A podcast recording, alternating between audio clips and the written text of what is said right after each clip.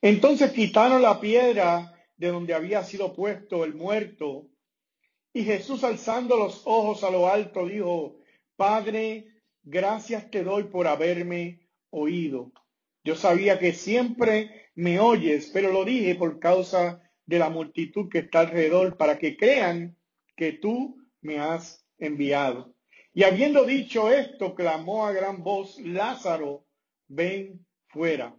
Y el que había muerto salió atadas las manos y los pies, con vendas y el rostro envuelto en un sudario.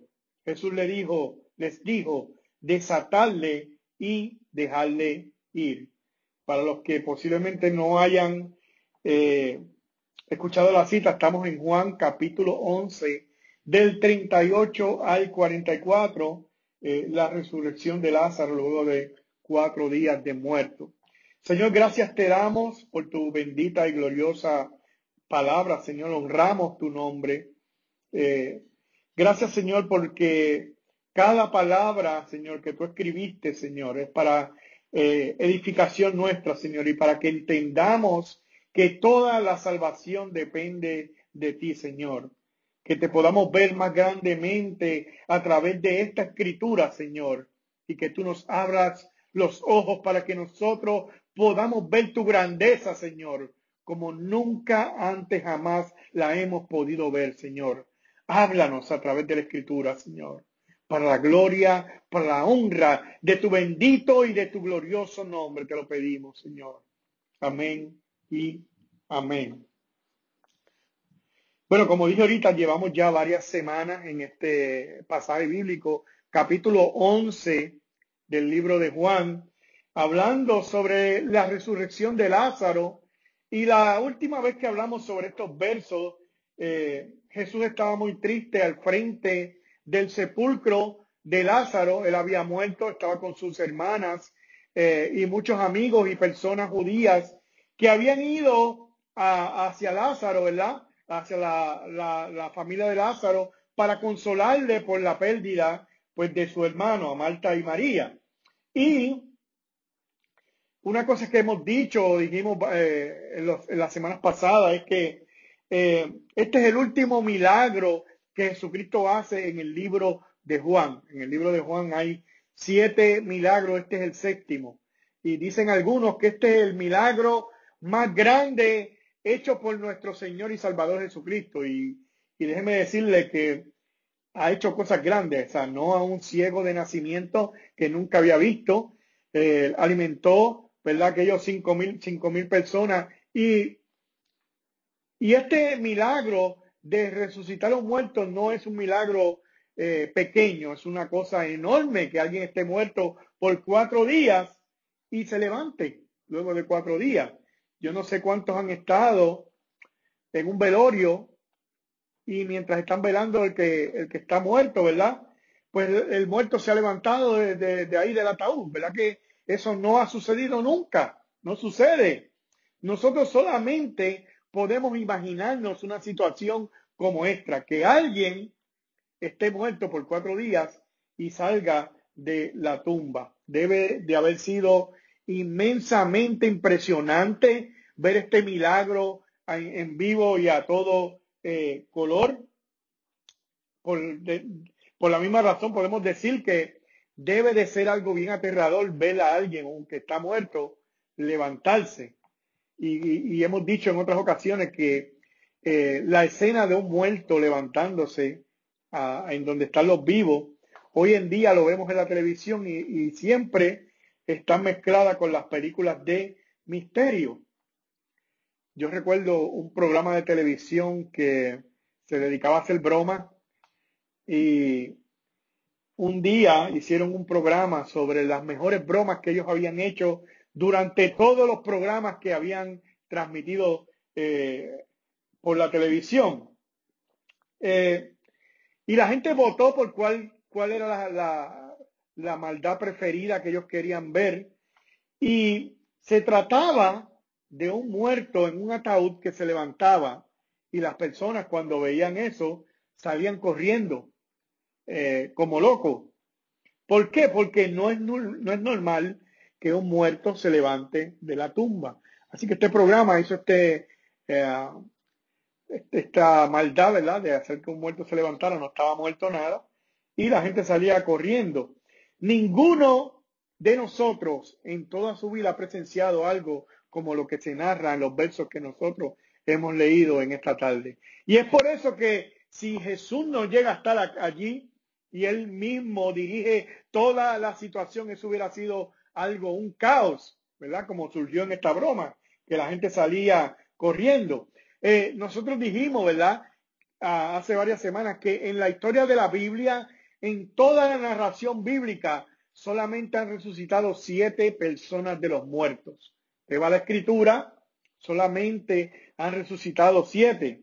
El hijo de la viuda de Serepta, en primera de Reyes 17, el hijo de la mujer tsunamita, eh, eh, segunda de Reyes 4, la hija de Jairo, en Mateos 9, 18, el hijo de la viuda de Naín, en eh, Lucas 7, Lázaro, que es el verso que estamos leyendo, en Juan capítulo 11, Tabita en Hechos 9:36, que fue resucitada por Pedro, y Eutico, que fue resucitado por Pablo cuando él estaba hablando, ah, y se extendió mucho, y dice que se cayó por la ventana y, murió, y Pablo lo resucitó en Hechos capítulo 20, del 7 eh, al 12, y, de, esos siete milagros, dos están en el Antiguo Testamento, cinco de esos milagros están en el Nuevo eh, Testamento. De los cinco milagros en el Nuevo Testamento, el último fue el de Eutico cuando Pablo estaba predicando en Hechos capítulo 20 del 7 eh, al 12. Y si nosotros miramos esa resurrección de Eutico hecha por el apóstol Pablo, esta resurrección fue llevada a cabo cerca de dos mil años atrás. Dos mil años atrás eh, fue la última vez que un muerto resucitó luego de haber estado muerto, valga la redundancia. Eh, así que durante dos mil años, en la historia de la humanidad, ningún muerto que se lleve eh, récord ha salido de su tumba, se ha levantado del sepulcro, ha salido de su ataúd. Nadie ha podido hacer algo, algo como eso en dos mil años. La última vez que eso sucedió eh, fue en Hechos capítulo, si no me equivoco, dije 20 eh, sí, Hechos capítulo 20 eh, por eh, Pablo que resucitó a Eutico. Hubo un hombre llamado, llamado eh, Harry Houdini que fue un mago escapista muy conocido y la gente lo seguía porque él escapaba, supuestamente lo ataban con cadenas, lo metían en caja y entonces él realizaba estos actos de escapatoria que hoy en día vemos otros magos hacerlo, pero el que comenzó con esto fue este hombre llamado Houdini. Y este hombre que escapaba en sus actos dijo que si él tenía alguna vez la oportunidad de regresar de los muertos, él iba a regresar de los muertos. Él dice, yo he escapado de muchas trampas, pero si hay alguna manera de escapar de la muerte, yo voy a escapar de la muerte y voy a regresar al mundo de los vivos. Pues el 31 de octubre, para hacerle el asunto más interesante, ¿verdad? El 31 de octubre de 1926, con 52 años en Detroit, este hombre Houdini murió el 31 de octubre. Por los próximos 10 años, cada 31 de octubre, su esposa esperaba que su esposo que estaba muerto saliera y se comunicara con ella cosa que no sucedió. Ella ofreció 10 mil dólares de recompensa para ver si, si alguien, algún vidente o alguien podía comunicarse con su esposo y decirle el mensaje que ellos habían llevado a cabo, que se iban a decir. Ellos eh, se pusieron de acuerdo con un mensaje de 10 palabras para que nadie dijera, tu esposo me dijo esto. No, eh, había un mensaje exacto de qué era lo que él le iba a comunicar a ella. Bueno, pues ella esperó durante 10 años que alguien le dijera ese mensaje de 10 palabras para ver si su esposo había logrado regresar de la tumba. Nunca nadie pudo reclamar esa recompensa. Nunca Houdini resucitó de los muertos tampoco. Nunca pudo llevar el mensaje a su esposa, aunque todavía hoy en día mucha gente se reúne el 31 de octubre esperando que ese hombre salga y diga su mensaje. Y es por eso, mi hermano, que este milagro es tan increíble, porque no es algo normal que un muerto se levante de la tumba. Cuando alguien muere y usted va a, consolar a su familia, el muerto está en su ataúd, nunca se ha levantado. Ninguno de nosotros hemos sido capaces de ver un milagro tan grande y poderoso como este.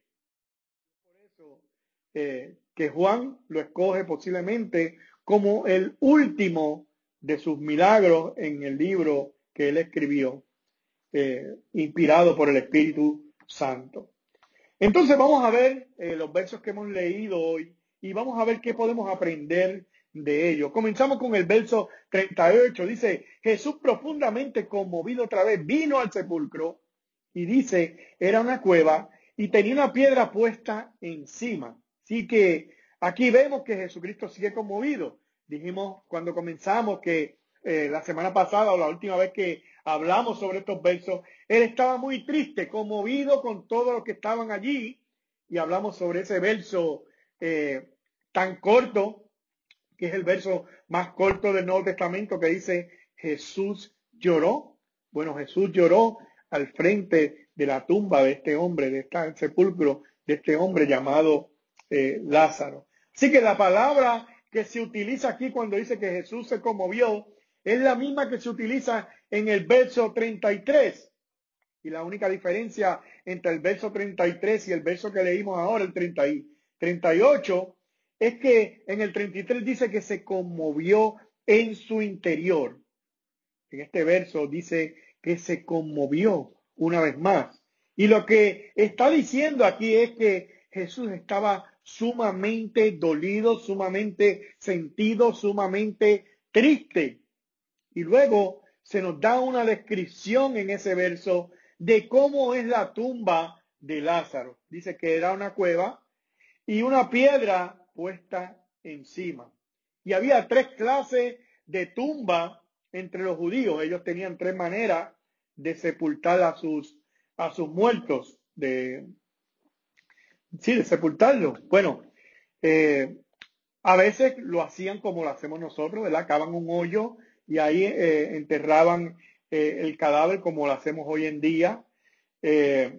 La mayoría de las veces era una, era una cueva excavada horizontalmente y se le ponía una roca al frente para tapar la, la entrada del, del sepulcro.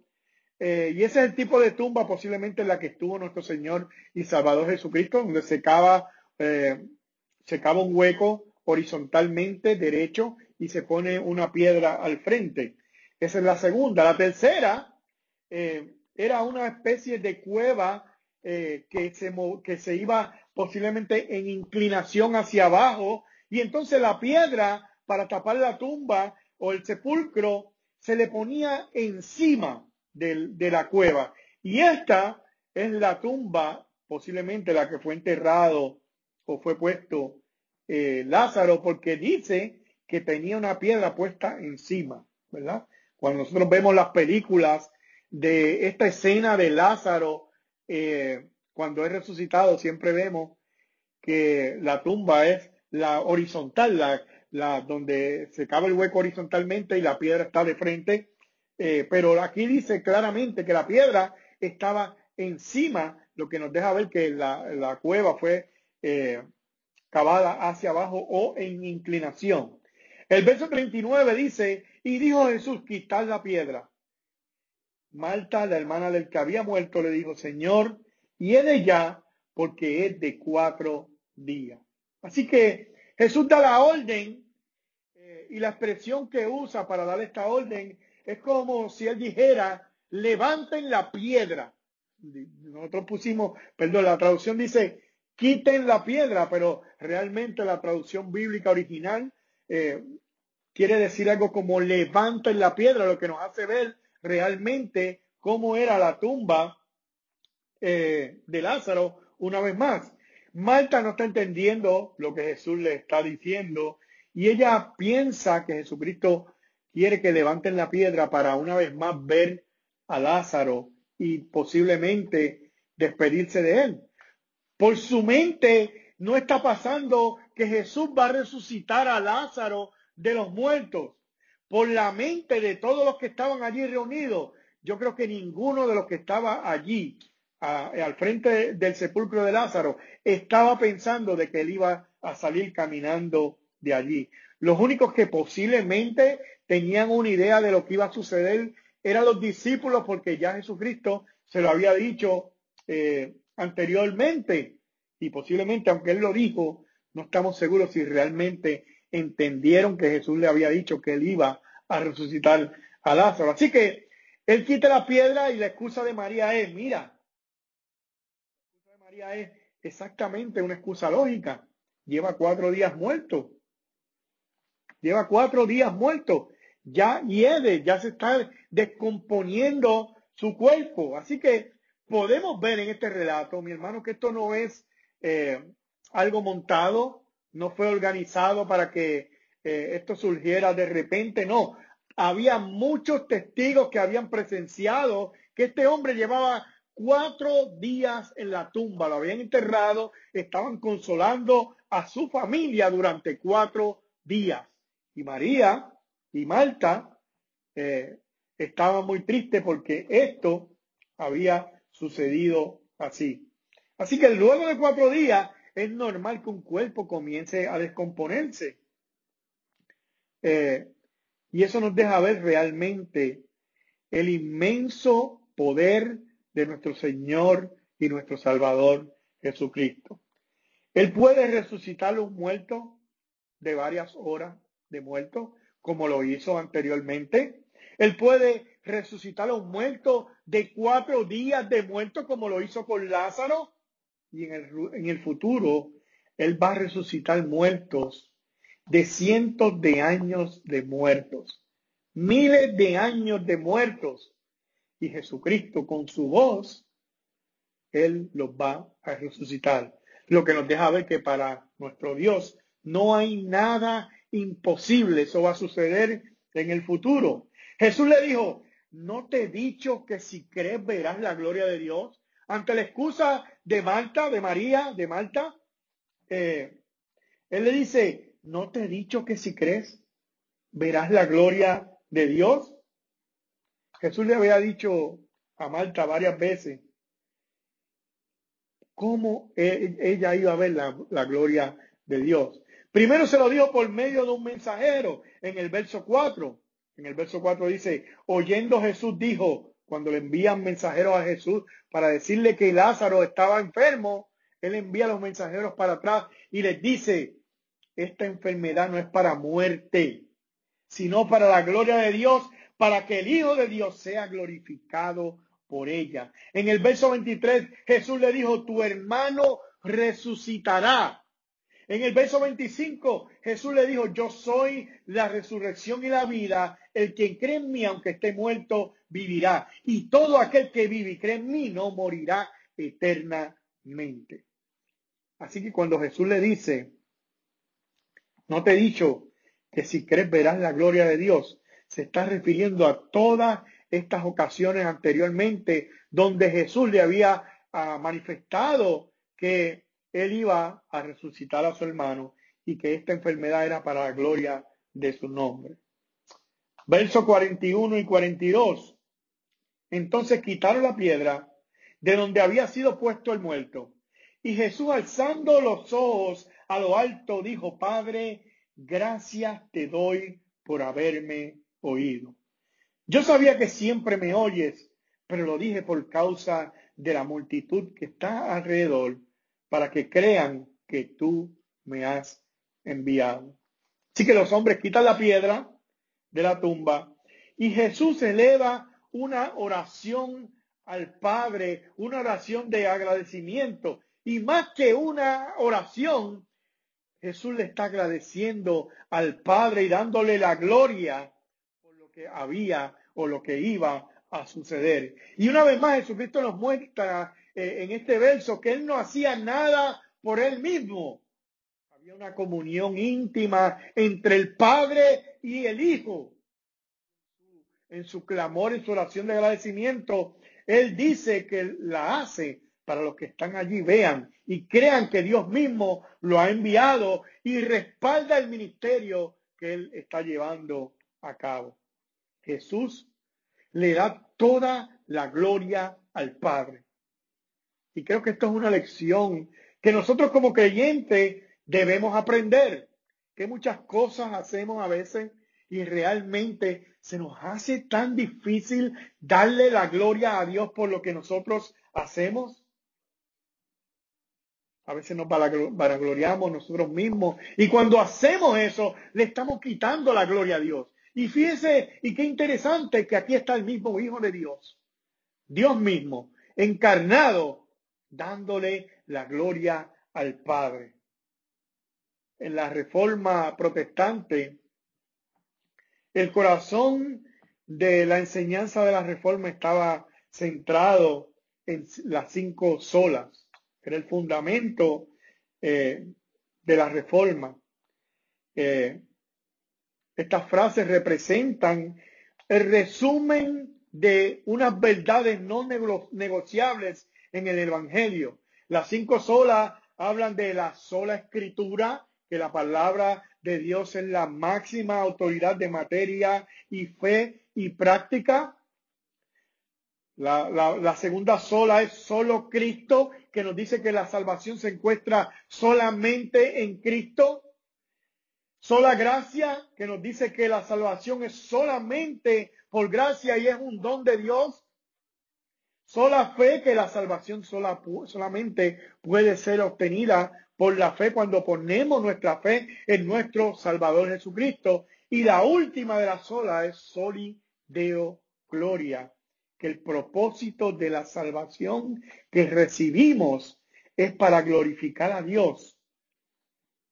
Y esta última sola, que todo lo que nosotros hacemos es para la gloria de Dios, es la que nosotros como humanos a veces se nos hace tan difícil obedecer. Aquí vemos, como dije ahorita, al Hijo de Dios dándole la gloria al Padre.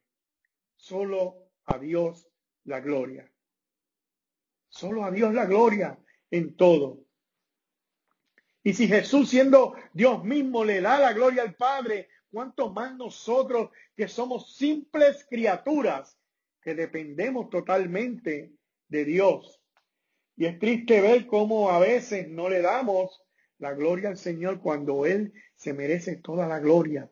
Cuando usted se levanta por la mañana y abre los ojos, Debemos de darle gloria a Dios porque Él permite que nosotros abramos, abramos nuestros ojos en la mañana.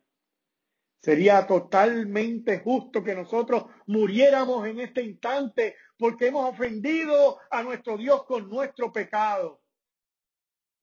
Embargo, Él permite que nosotros abramos los ojos y respiremos su aire que Él creó. Y, y con eso nosotros debemos entender realmente que Dios es quien merece toda la gloria en todas las cosas. Y eso es lo que hace Jesucristo en este milagro. Antes de hacer el milagro, le da las gracias al Padre y le da toda la gloria a Dios. Solo a Dios la gloria. Verso 43 y 44 dice, y habiendo dicho esto, clamó a gran voz, Lázaro, ven fuera. Y el que había, el que había muerto salió atada las manos y los pies, con vendas y el rostro envuelto en un sudario. Jesús le dijo, desatarle y dejarle ir. ¿Sabía usted que la resurrección de Lázaro es un anticipo de lo que va a suceder con todos los creyentes en el futuro. Vendrá un día en que de la misma manera que Jesucristo llamó a Lázaro y él se levantó de los muertos, Él va a llamar a cada uno de los que han creído en Él y van a ser resucitados de la misma manera que Lázaro fue resucitado. Esto es un anticipo de lo que va a suceder en el futuro. Escuché un comentarista decir que la razón por la que Jesucristo dice, Lázaro, ven fuera, y menciona su nombre, es porque si no hubiera dicho su nombre ante el poder de Dios y él hubiera dicho, ven fuera, todos los muertos hubieran resucitado de sus tumbas. Pero sin embargo, Jesucristo llamó a Lázaro por su nombre. No solamente, no, todos los muertos no, todavía no, solamente Lázaro. Ven fuera. Y como dije anteriormente, eso es lo que va a suceder en el futuro. Un día Jesucristo nos va a llamar y todos los que hemos creído en Él vamos a ser levantados para la gloria de Dios. Juan 5, 25 dice, de cierto, de cierto digo, viene la hora y ahora es cuando los muertos oirán la voz del Hijo de Dios y los que la oyeren vivirán. Juan 5, 28, 29 dice, no os maravilléis de esto porque vendrá la hora cuando todos los que están en los sepulcros oirán su voz y los que hicieron lo bueno saldrán a resurrección de vida mas los que hicieron lo malo a resurrección de condenación. Así que imaginemos esta escena de lo que está sucediendo aquí, al frente del sepulcro de Lázaro. Jesús y las hermanas de Lázaro llegan al sepulcro donde Lázaro lleva cuatro días sepultado. Todos lloran de tristeza incluyendo a nuestro Señor y nuestro Salvador Jesucristo. Entonces Jesús da la orden de que quiten la piedra. A lo que las hermanas de Jesús, ¿verdad? Le dicen, ya lleva cuatro días muerto. Cuatro días muerto. Entonces Jesús dice, no te he dicho que si crees verás la gloria de Dios. Los hombres quitan la piedra. Y yo no sé si hubo un espacio, un momento de silencio o qué sucedió, pero Jesús eleva una oración al cielo y da gracias al Padre. Y yo me imagino a todo el mundo pendiente a qué iba a suceder. Quitan la piedra, todo el mundo mirando a ver qué era lo que iba a suceder. Y de momento Jesucristo clama con gran voz y dice, Lázaro, ven fuera. Yo me imagino a todo el mundo mirando en la tumba a ver qué iba a suceder, a ver si iba a salir alguien. Y de momento esa silueta comienza a acercarse y ante la mirada de todos alguien comienza a salir del sepulcro con la misma vestimenta que fue sepultado. Lázaro sale del sepulcro. Y cuando él sale, yo no sé si todo el mundo se quedó mirando o se quedaron paralizados o se quedaron impresionados ante lo que estaban viendo, que Jesús les da la orden y le dice, desatarle y dejarle ir. Claro, los muertos en aquel momento los envolvían de una manera que no es lo mismo que hacen hoy en día. Así que para, para poder Lázaro eh, comenzar a caminar como cualquier persona, tenían que desatarlo porque eh, ellos eran envueltos en, algunas sábanas y entonces era muy difícil para caminar. Así que Jesucristo da la orden de que lo desaten y que lo dejen ir. Y yo me imagino que lo hizo para que la gente viera y tocara a Lázaro y se diera cuenta de que es el mismo que habían sepultado cuatro días antes, con las mismas vestimentas, los mismos que lo sepultaron, los mismos le quitaron las ropas y se dieron cuenta que eran los mismos que le habían puesto cuatro días antes. Hay algo muy interesante en estos versos que, que no se encuentran aquí, no se encuentran en los versos, pero que podemos aprender nosotros de ellos. Y es que Lázaro resucita y lo único que se nos dice es desatarle y dejarle. No hay más ninguna información. No se nos dice absolutamente nada más acerca de esta resurrección. desatarle y dejarle irles todo lo que sucede. Y uno podía hacerse mil preguntas. ¿Dónde estuvo Lázaro esos cuatro días? Y de hecho, la gente hoy en día se hace esa pregunta. ¿Cómo escuchó Lázaro la voz de Jesús si él estaba muerto? ¿Cuándo comenzó a tener vida? ¿Cómo sus órganos comenzaron a funcionar luego de cuatro días de muerto? ¿Qué hizo Lázaro durante cuatro días mientras él estuvo en el sepulcro? ¿Usted sabe algo? Ninguna de esas respuestas está en la escritura. Ninguna. Ninguna. Solo se nos dice desatarlo y dejarlo ir.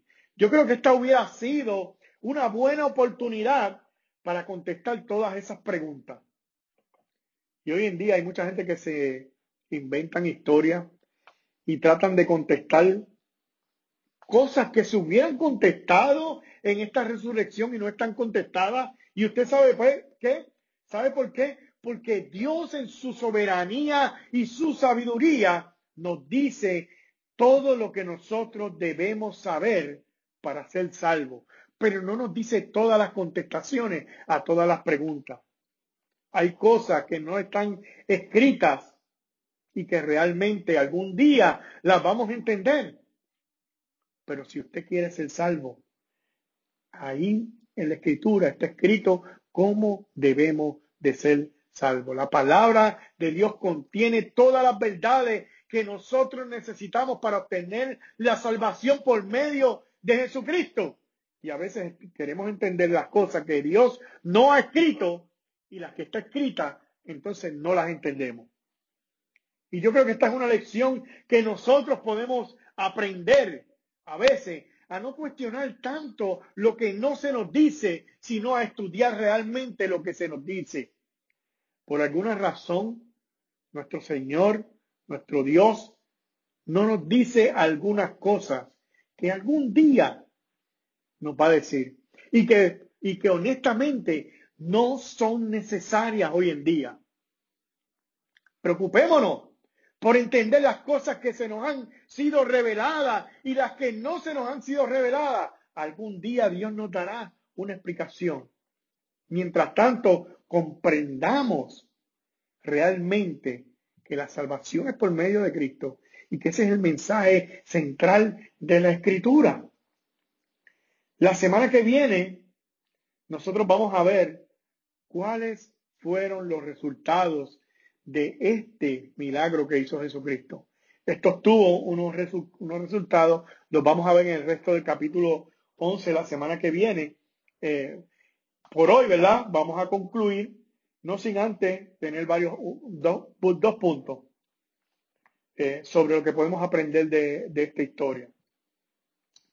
Eh, primero, podemos ver que, y posiblemente esto que voy a decir ya usted lo ha escuchado, pero es que hay que repetirlo porque está en la escritura.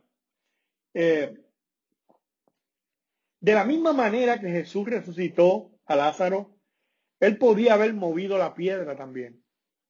Pero sin embargo, él manda a hombres a que muevan la piedra. Y aquí una vez más podemos ver la soberanía de Dios y la responsabilidad del hombre. El hombre no debe de quedarse inmóvil sin hacer absolutamente nada. No, Dios hizo su parte. Es más, Dios hizo lo imposible. Dios resucitó al muerto. Eso es imposible. Nosotros podemos mover la piedra. Mueve la piedra. Esa es la orden que Dios le da a los hombres. Y hoy en día sigue siendo de la misma manera. Dios hace lo imposible, que es salvar al hombre. Nosotros debemos de ir ante Él arrepentidos. Él hizo lo imposible. Murió por los pecados del hombre. El hombre tiene que quitar la piedra y venir a Él en arrepentimiento y fe. Lo segundo que podemos ver es que de la misma manera que Lázaro resucitó, un día nosotros seremos resucitados. Y yo creo que este milagro que nosotros vemos aquí en el capítulo 11 de Juan, lo que nos deja ver a nosotros es que tenemos un Dios que lo que hizo un día nos dio un ejemplo de lo que va a hacer con nosotros en el futuro. No podemos andar con desesperanza. Tenemos que entender que Dios lo hizo una vez. Va a volver a hacer con cada uno de los que han creído en Él. Ese día no va a resucitar a una sola persona, no. Ese día va a resucitar a todos los que murieron en Cristo para salvación. Juan 1, 11, 25 y 26, Jesús les dijo, yo soy la resurrección y la vida, el que cree en mí, aunque esté muerto, vivirá. Y todo aquel que vive y cree en mí no morirá eternamente. Primera de Tesalonicenses 4, 14 dice, porque si creemos que Jesús murió y resucitó, así también traerá Dios con Jesús a todos los que durmieron en él. Qué bonita promesa, mi hermano, que un día vamos a ser resucitados como Él resucitó también. 1 Corintios 5, 21 dice, porque por cuanto la muerte entró por un hombre, también por un hombre la resurrección de los muertos. La resurrección de los muertos es algo que va a suceder en los creyentes un día. Pablo habló sobre la resurrección de los muertos. Y cuando Pablo habló sobre la resurrección de los muertos, no le fue muy bien, lo, lo, lo tomaron por loco. Y posiblemente nosotros si hablamos de la resurrección de los muertos, como los muertos no resucitan, la gente podría decir que nosotros también estamos locos. Por la palabra de Dios nos dice que un día nosotros vamos a resucitar.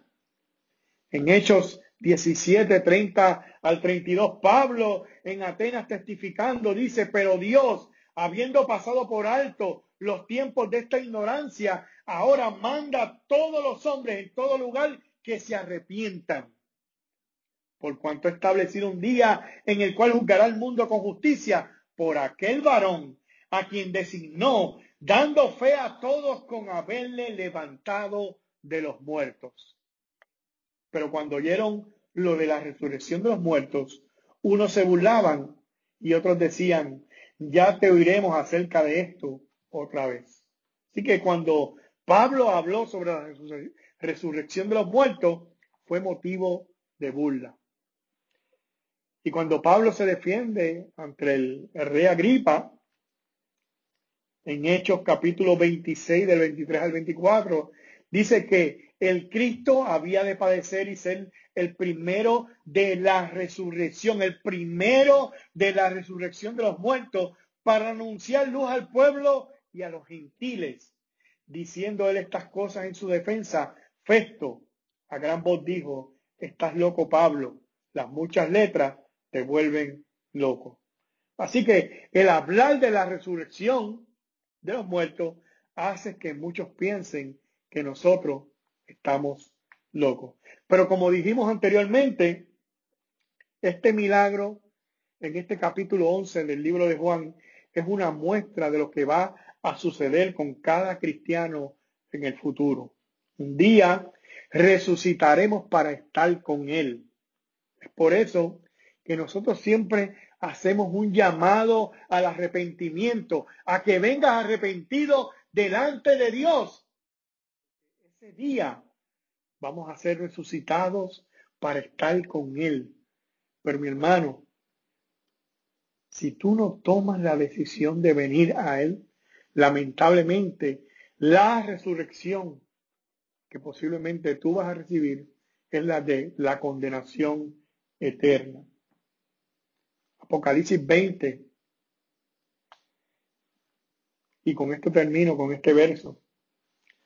Apocalipsis 20, 12 y 13 dice así, y escucha bien este verso, y vi los muertos, grandes y pequeños, de pie ante Dios, y los libros fueron abiertos, y otro libro fue abierto, el cual es el libro de la vida, y fueron juzgados los muertos por las cosas que estaban escritas en los libros según sus obras, y el mal entregó sus muertos que había en él. Y la muerte y el Hades entregaron sus muertos que habían en ellos y fueron juzgados cada uno según sus obras.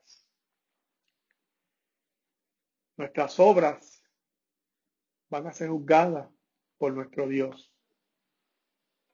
La única diferencia entre un creyente y uno que no es creyente es que nuestras obras ya fueron juzgadas en Jesucristo y Él recibió el castigo que nosotros merecíamos recibir. Y esa es la única razón por la cual en el día del juicio nosotros vamos a ser declarados justos. ¿Tú quieres ser partícipe de esa resurrección y de ese perdón de nuestro Dios? Debes de venir a Él en arrepentimiento y fe para que seas partícipe de la resurrección de los justos. Señor, gracias te damos y te honramos, Señor,